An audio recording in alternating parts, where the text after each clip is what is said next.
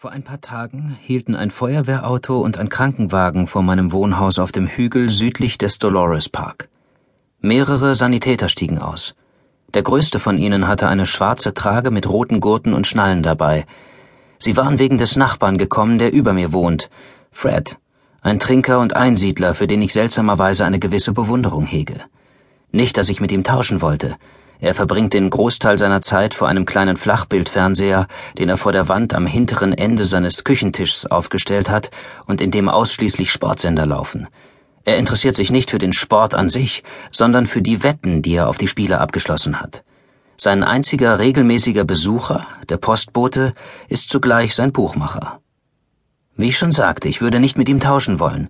Die Einsamkeit und Eintönigkeit seiner Tage erscheinen mir wenig verlockend und trotzdem ist er für mich ein Vorbild an Selbstgenügsamkeit. Er trinkt und raucht zu viel, und wenn er überhaupt einmal etwas isst, dann eine aufgewärmte Dose Eintopf. Aber er verlässt das Haus und kauft alles selbst ein. Zigaretten, Alkohol, Konserven. Er starkst auf steifen Beinen zum Laden an der Ecke und kommt mit einer vollgestopften Papiertüte wieder zurück. Dann erklimmt er die drei Treppen zu seinem Apartment, eine schmutzige spartanische Version meines Apartments, das er ganz allein bewohnt, was auf dem brutalen Immobilienmarkt von San Francisco für sich schon eine Leistung ist.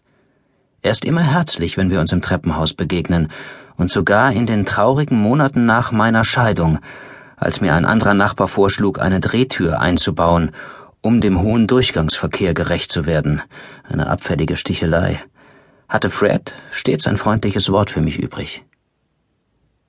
Als die Sanitäter an jenem Tag die Treppe hinaufstiegen, hörte ich zunächst Gemurmel und dann Fred, der ein Geräusch ausstieß, das irgendwo zwischen Jaulen und Schreien lag. Ich trat ins Treppenhaus, als ihn die Sanitäter gerade heruntertrugen. Er versuchte sich am Geländer festzuhalten und seinen Abtransport zu verhindern. Sein Gesicht war verzerrt, seine milchigen Augen glasig und voller Tränen. Tut mir leid, Neil, sagte er, als er mich bemerkte. Flehentlich streckte er die Hände nach mir aus. Es tut mir leid. Es tut mir so leid. Ich sagte ihm, er solle sich beruhigen, ihm brauche nichts leid zu tun. Aber er hörte nicht auf, um Verzeihung zu bitten, während die Sanitäter ihn fest auf die medizinische Trage gefesselt an meiner Tür vorbeitrugen. Anscheinend war er zwei Tage zuvor gestürzt und hatte sich die Hüfte gebrochen. Er hatte erst jetzt den Notruf gewählt. Er war 48 Stunden in seiner Wohnung herumgekrochen und hatte gewartet, Gott weiß worauf. Dass der Schmerz von allein verschwinden würde? Dass ein Nachbar an seine Tür klopft? Ich habe mich erkundigt, wohin man ihn gebracht hat. Er hat die OP schon hinter sich und erholt sich gerade in einer schicken Reha-Klinik. Die Geschichte ist im Grunde also gut ausgegangen. Trotzdem muss ich immer wieder an seine Worte denken. Es tut mir leid. Es tut mir so leid.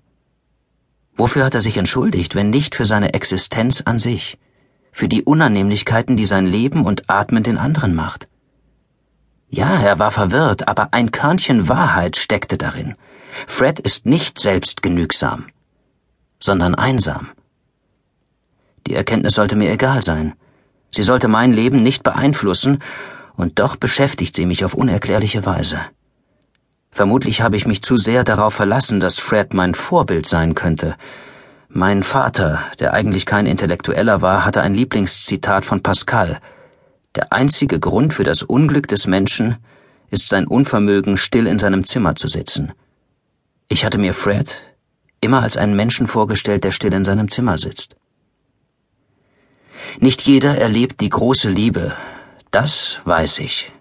Meine erste Ehe ging vor ein paar Jahren in die Brüche, und abgesehen von den Drehtürmonaten im Anschluss an die Scheidung, habe ich meine Zeit mehr oder weniger allein verbracht.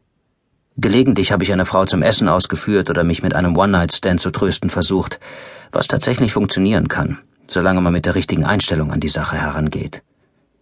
Ich habe meinen Alkoholkonsum stark erhöht und dann wieder stark zurückgefahren.